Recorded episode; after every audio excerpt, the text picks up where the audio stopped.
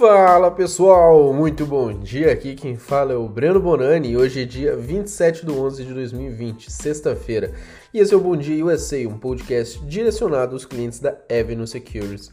Vamos falar do fechamento de quarta, já que ontem, né, quinta-feira, não teve negociações devido ao feriado de Thanksgiving, dia de ações de graça nos Estados Unidos.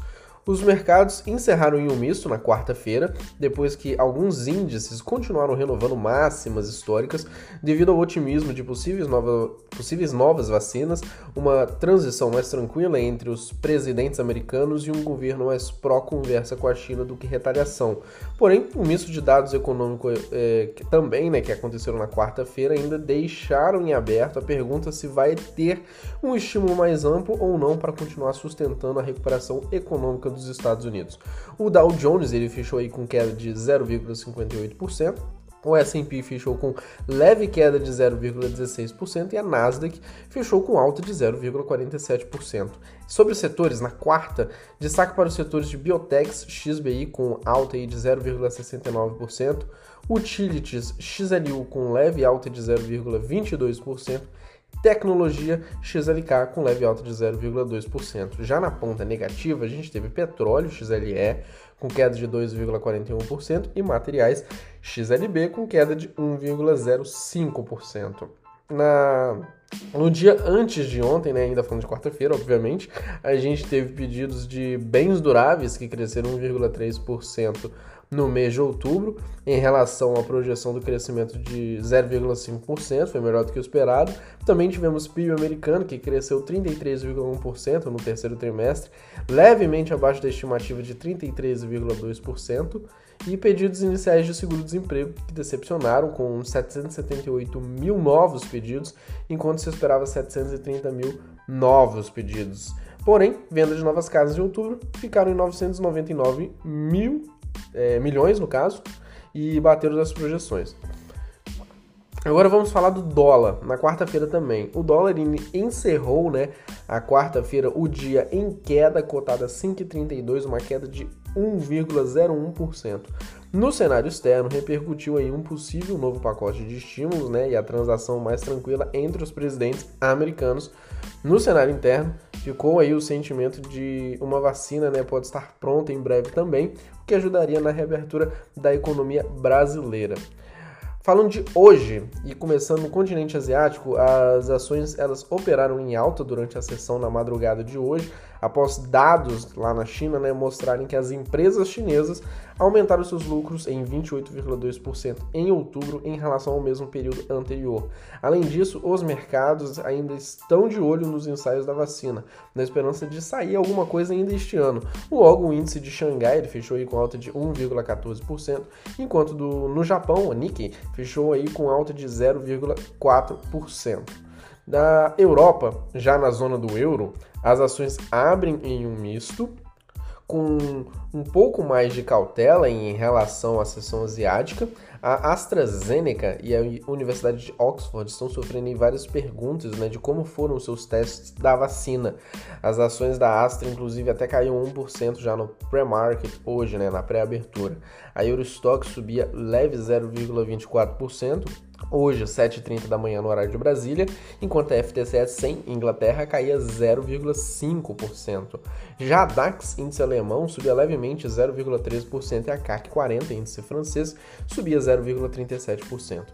Agora falando dos futuros, os principais futuros americanos, né, eles amanheceram em, aí, em leve alta, também repercutindo a cautela dos mercados europeus. Uh, o índice futuro do S&P 500 subia leve 0,13% e o futuro do Dow Jones subia leve 0,15%. Hoje, 7,30 também da manhã no horário de Brasília. Sobre a agenda, a gente não tem nenhum dado relevante, pessoal, mas vale ressaltar que os mercados americanos eles encerram suas negociações mais cedo hoje, tá? Devido ao feriado ainda de Thanksgiving, né, de ações de graça lá nos Estados Unidos. Logo, o atendimento da Avenue, ele vai funcionar até as 16 horas de Brasília, vale chamar atenção para isso. Depósito e retirada tá normal. Compra e venda de ativos até as 15 horas de Brasília também. Dia 30, segunda-feira, né, que vem, todos os serviços retornam normalmente. Quem tiver mais informações, pode entrar em contato com a gente, tá? Pode olhar no nosso Instagram, tá lá também várias informações nas nossas redes sociais. Estamos de prontidão lá também para atender é, quaisquer dúvidas. E vamos agora ao destaque de ativos. É aquilo que importa, né, pra gente aí que, que tá nesse podcast diário. E hoje eu começo com uma companhia no qual eu comentei brevemente na nossa última live diária que a gente teve com nossos clientes, né, mas que vale ainda um comentário maior sobre ela aqui nesse podcast. Ela que vende notebooks e, diferentemente da sua concorrente, apresentou um bom resultado.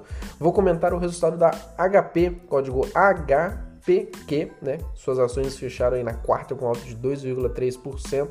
A companhia ela foi beneficiada pelo aumento de venda de notebooks devido ao home office. Entregou aí uma receita de 15,3 bilhões, batendo as estimativas, porém 1% de queda em relação ao mesmo período anterior. Mas para entender melhor né, o resultado da HP, a gente precisa entender como ela funciona hoje. É, se engana aí quem pensa que ela só vende notebook e impressoras, né? Apesar deles influenciarem bem sim o resultado dela.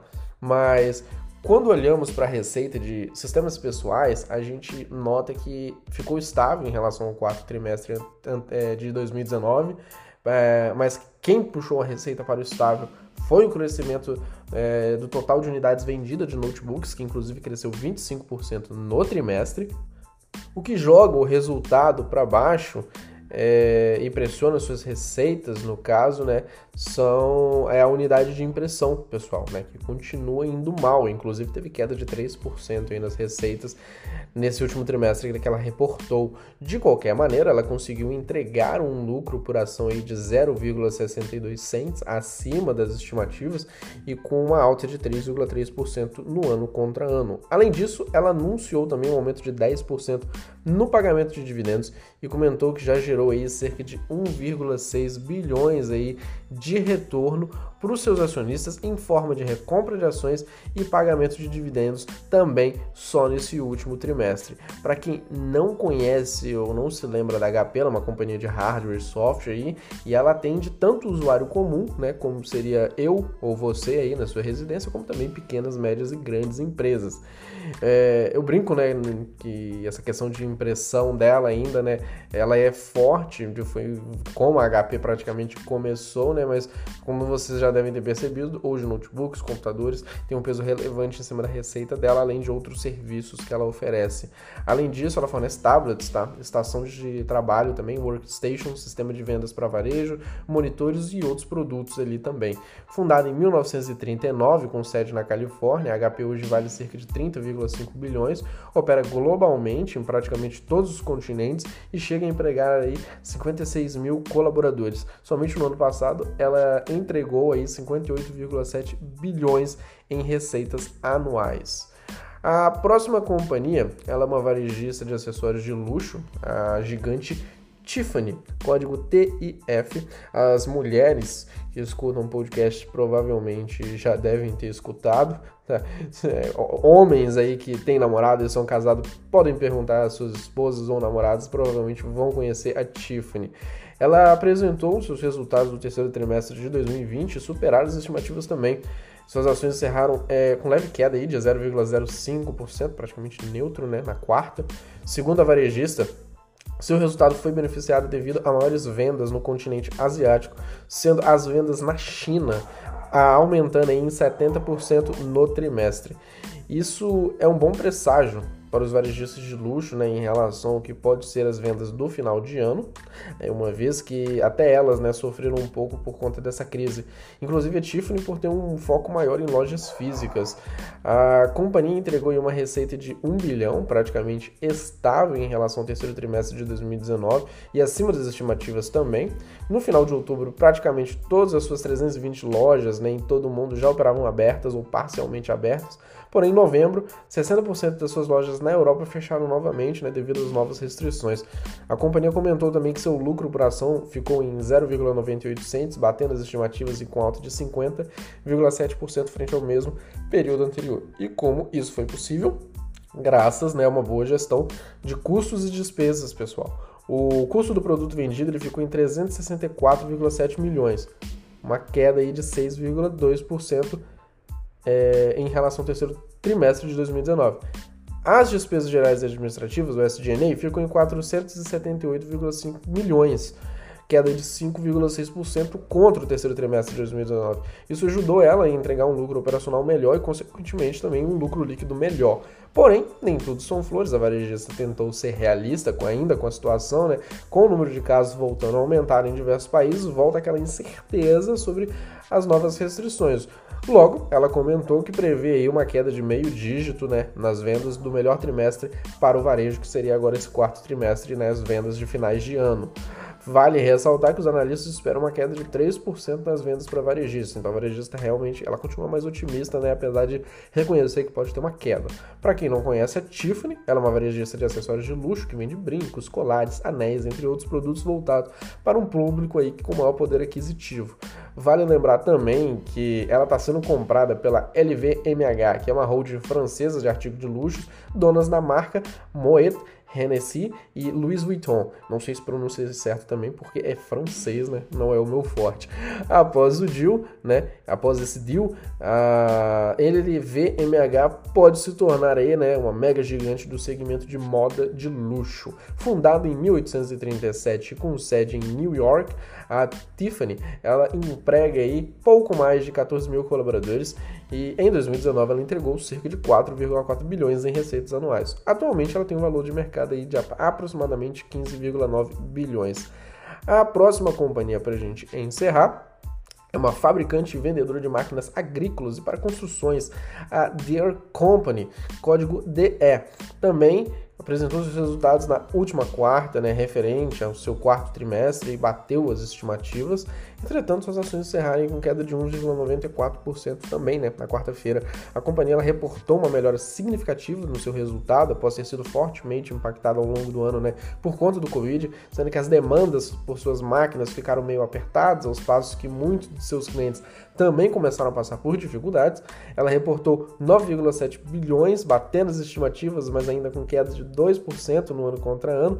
E olhando todo ano, né, que, todo ano que, é, que foi o ano fiscal dela de 2020, ela entregou 35,5 bilhões em receitas totais, caíram 9% em comparação ao ano fiscal de 2019. Todavia, estamos falando né, de um ano complicado para muitas empresas. Ela conseguiu apresentar uma melhora nesse trimestre em relação ao trimestre anterior, né, mesmo, mesmo com vendas de equipamentos ainda caindo 1% e vendas né, de equipamentos para agricultura caindo 8% por conta de uma boa gestão de custos e nas despesas gerais administrativas, mais cortes em pesquisa e desenvolvimento, ela conseguiu apresentar um lucro por ação de 2,39 dólares, batendo com folgas estimativas e crescendo 5,2% em relação ao mesmo período anterior. Ela ainda deu um guidance, uma projeção muito favorável para o seu ano fiscal de 2021, mostrando uma recuperação dos principais mercados que ela atua e esperando vendas maiores, entre 10 a 15% em comparação ao seu ano fiscal fiscal de 2020. Como eu tinha comentado antes, né? Ela, essa companhia, além de vender máquinas agrícolas, né, ela vende tratores, é, carregadeiras, escavadeiras, outras máquinas voltadas para a floresta, ainda tem uma parte de aluguel de suas máquinas. Logo, pessoal, ela ganha tanto né, com venda quanto com aluguéis também. Parte de serviços financeiros, ela não se limita só no aluguel também, não. É, esse segmento ele chega a oferecer até financiamento né, para revendedores, financia conta de cobranças no varejo e pode fornecer garantia estendida para equipamentos. Ela é uma companhia centenária, fundada em 1837, que conta com pouco mais de 73 mil colaboradores, tem uma receita anual de quase 40 bilhões aí e um valor de mercado de aproximadamente 79,4 bilhões. Vou ficando por aqui, pessoal. É...